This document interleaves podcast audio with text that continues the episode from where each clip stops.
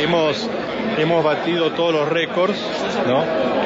Hemos batido todos los récords y este, así que ha generado esto una enorme expectativa, por supuesto, ¿no? Es decir, el hecho de que se hayan batido los récords en épocas tan difíciles como esta muestra que la industria está viva, está presente y está dispuesta a apostar al futuro, está dispuesta a avanzar aún más en los desarrollos que está haciendo, que van a beneficiar, a, por supuesto, a la provincia de Neuquén, pero a todo el país a su conjunto.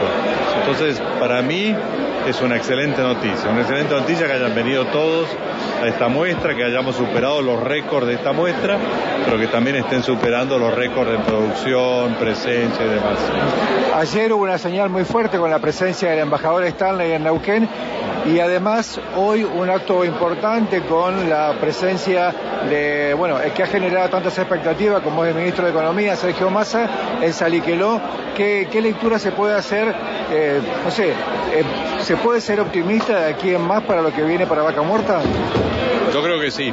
Ya el gobernador dijo que ya ellos tenían un plan para llegar a 750 mil barriles por día de petróleo. Yo hablo de un millón y hoy estamos, hemos estado entrevistando a las principales operadoras y todas son optimistas con que van a, todas han dado planes de incremento de producción.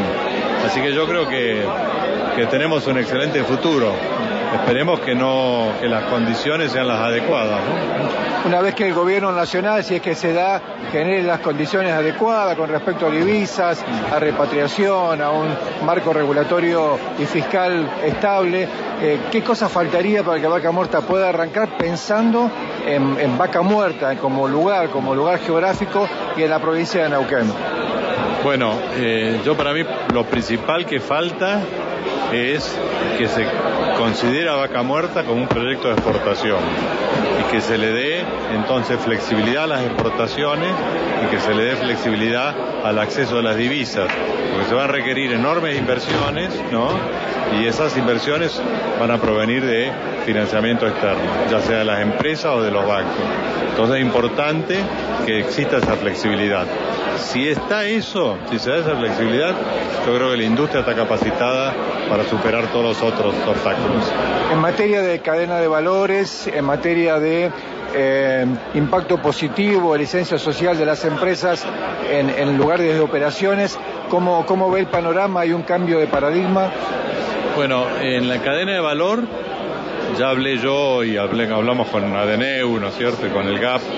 Eh, es enorme la cadena de valor que tiene esta industria y yo creo que los fabricantes y los proveedores de servicio, en la medida que vean de que están las condiciones para que la industria, los operadores comiencen a aumentar la actividad, ellos también van a estar invirtiendo para aumentar sus producciones. ¿no? Con respecto a la licencia social es algo que la industria siempre trabaja.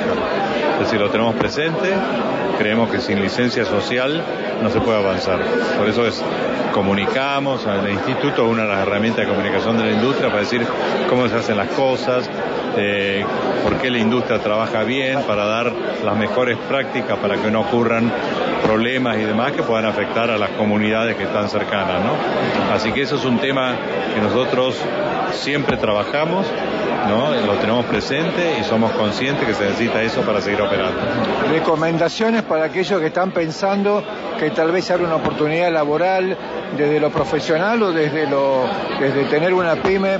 ¿Cuál es la recomendación que le darían desde el IAPG? Bueno, yo creo desde el punto de vista personal, creo que hay muchos centros de capacitación, hay muchas escuelas técnicas, hay tecnicaturas eh, que se puedan eh, ir, hay certificación de oficios, todo eso va a ayudar a que la persona se califique como para operar en la industria petrolera, se va a requerir de mucha gente, si la, la actividad sigue creciendo se va a requerir de más personal, así que hay oportunidades para todos.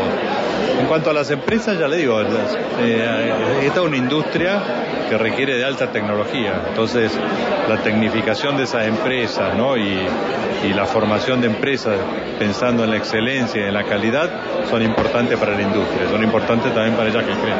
¿En lo personal es optimista? Yo soy optimista, sí. Generalmente soy optimista. Muchas gracias. Muy Hasta amable. que la realidad me diga lo contrario.